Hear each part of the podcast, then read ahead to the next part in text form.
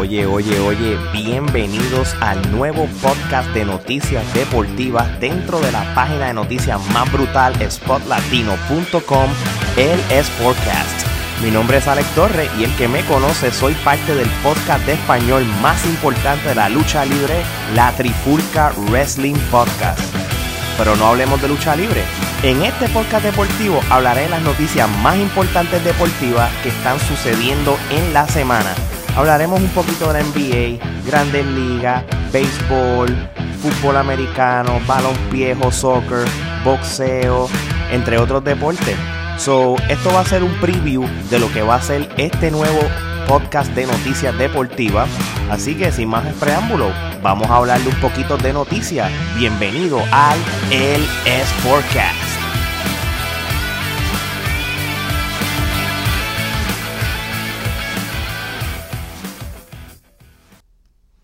Bueno, para comenzar este episodio, vamos a hablar de un poquito de lo que es noticias relacionadas a grandes ligas.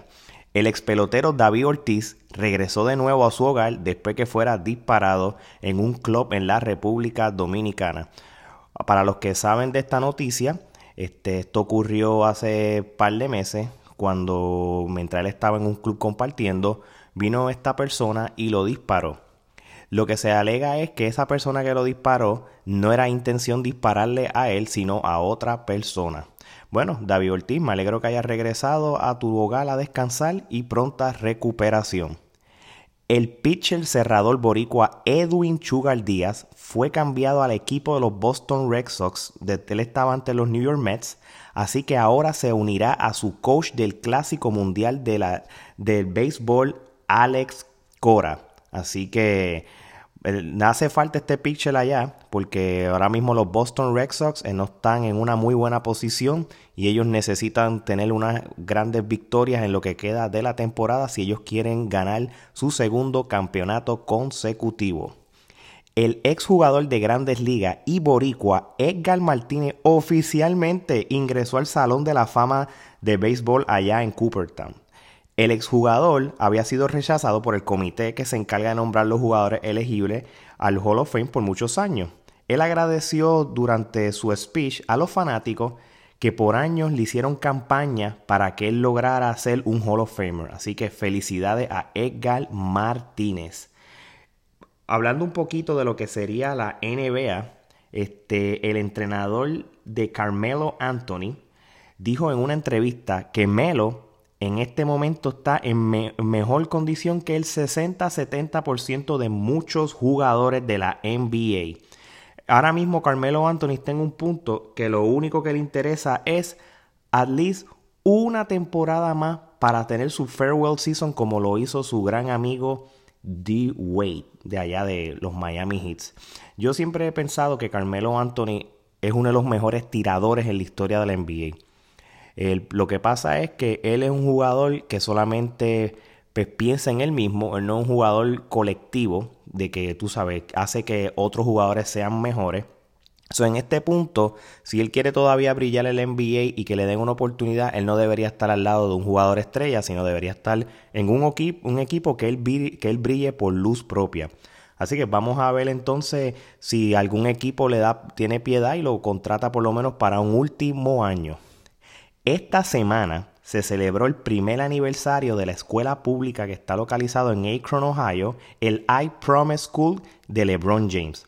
Los niños que asisten en esta escuela, que son niños que están, que son de esa misma comunidad, el pueblo donde es LeBron James, lo bueno de esta escuela que es una escuela especializada, está lo último en la tecnología y en educación. Son los niños que asisten a esta escuela les incluye gratis la matrícula, los uniformes, una bicicleta con su casco por si necesitan este, este, una bicicleta en vez de estar caminando, este, desayuno, almuerzo, snacks. Y si tú te gradúas de esa escuela, te garantizan una beca a la Universidad de Akron.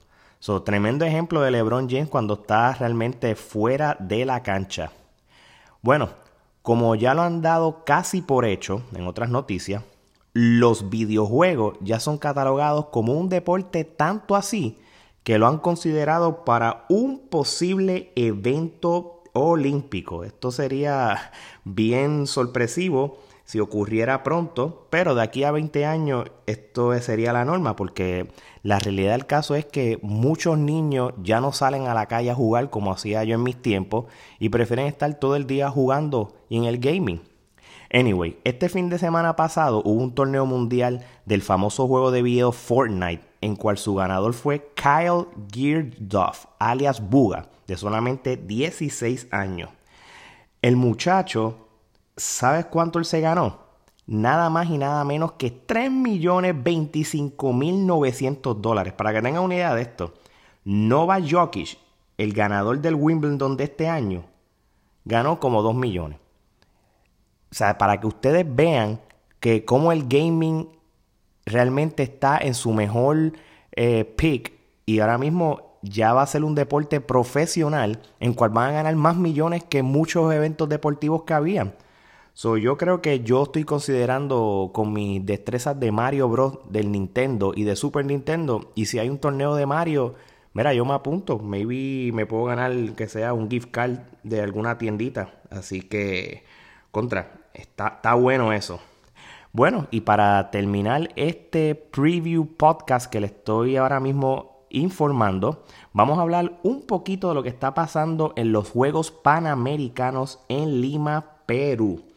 Ahora mismo el tablero medallero, ahora mismo hasta el 31 de julio, está ahora mismo liderado por el equipo de los Estados Unidos con 32 medallas de oro. Le sigue México con 14, Brasil con 12, Canadá con 10, Argentina con 8. Puerto Rico, mi isla, ahora mismo tiene una medalla de oro, una de plata y tres de bronce. Apenas esto está empezando, esta es la primera semana todavía de los Juegos Panamericanos.